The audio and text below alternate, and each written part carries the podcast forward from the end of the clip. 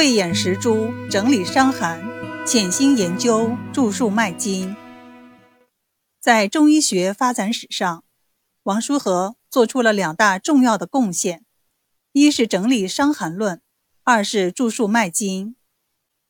王叔和年轻时为躲避战乱，便千里迢迢投奔荆州刘表。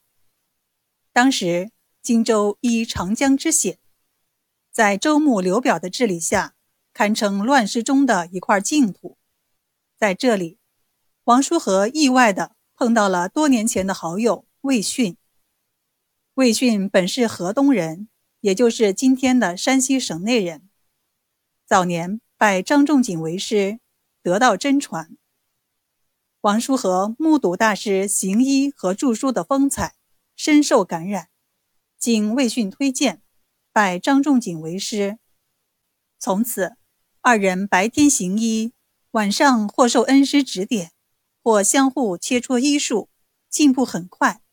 渐渐的，王叔和的医名传遍荆州。乱世之中，世外桃源也难得宁静。二零八年，曹操攻下荆州，王叔和随主公投降曹操。求贤若渴的曹操聘请王叔和为随军医生。王叔和到北方后，一面受命治病救人，一面潜心研究关于切脉的理论，声名渐渐传遍了许昌和洛阳城。由于成绩显著，王叔和先后任魏王府侍医。皇室御医等职。魏国建立后，他被任命为国家的太医令。太医令相当于今天的最高级医院的院长，职涯达到顶峰。王叔和对太医令这个职务并不感兴趣，他在乎的是太医令可以任意出入王府，也可以借阅历代的著名医典和医书。他夜以继日的。阅读医学书籍，常年整理前辈医师的竹简，并以此为乐。当太医令一年多来，他除了救死扶伤，大多数时间就是整理恩师张仲景的《伤寒杂病论》。经过连年的战争，许多书简都散落一失或残缺不全了。即使是几十年前才完成的《伤寒杂病论》。也面临同样的命运。王叔和深知这部医学著作的伟大价值，心中十分不忍，便下定决心使这部旷世奇书恢复其真正的面貌。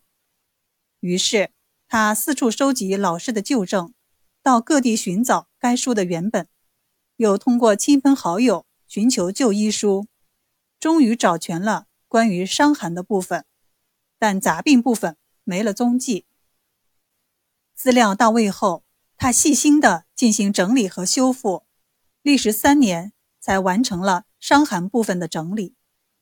王叔和的功劳，用清代名医徐大春的话说，就是“苟无书和，焉有此书”。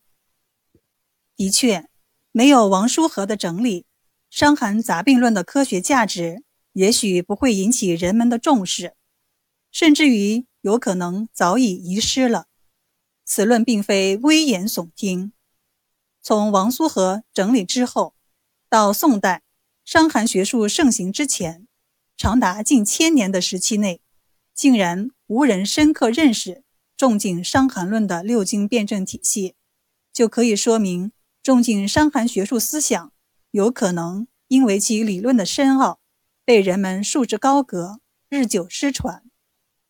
王叔和身居太医令之职，慧眼识珠，重新整理了《伤寒论》，功劳不可谓不大。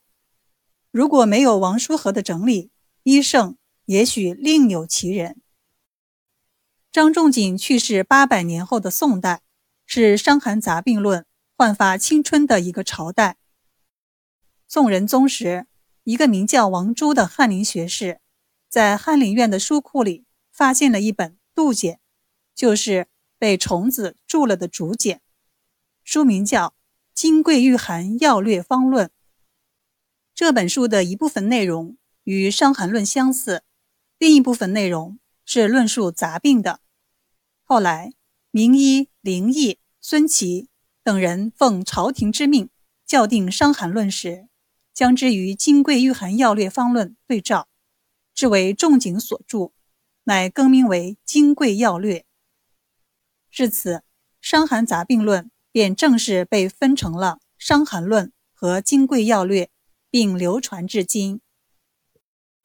王叔和在出任太医令期间，还花了大量的时间对脉学进行研究。当时的医生不重视脉学，从而导致误诊。这种事情，张仲景在《伤寒杂病论》中屡有记载。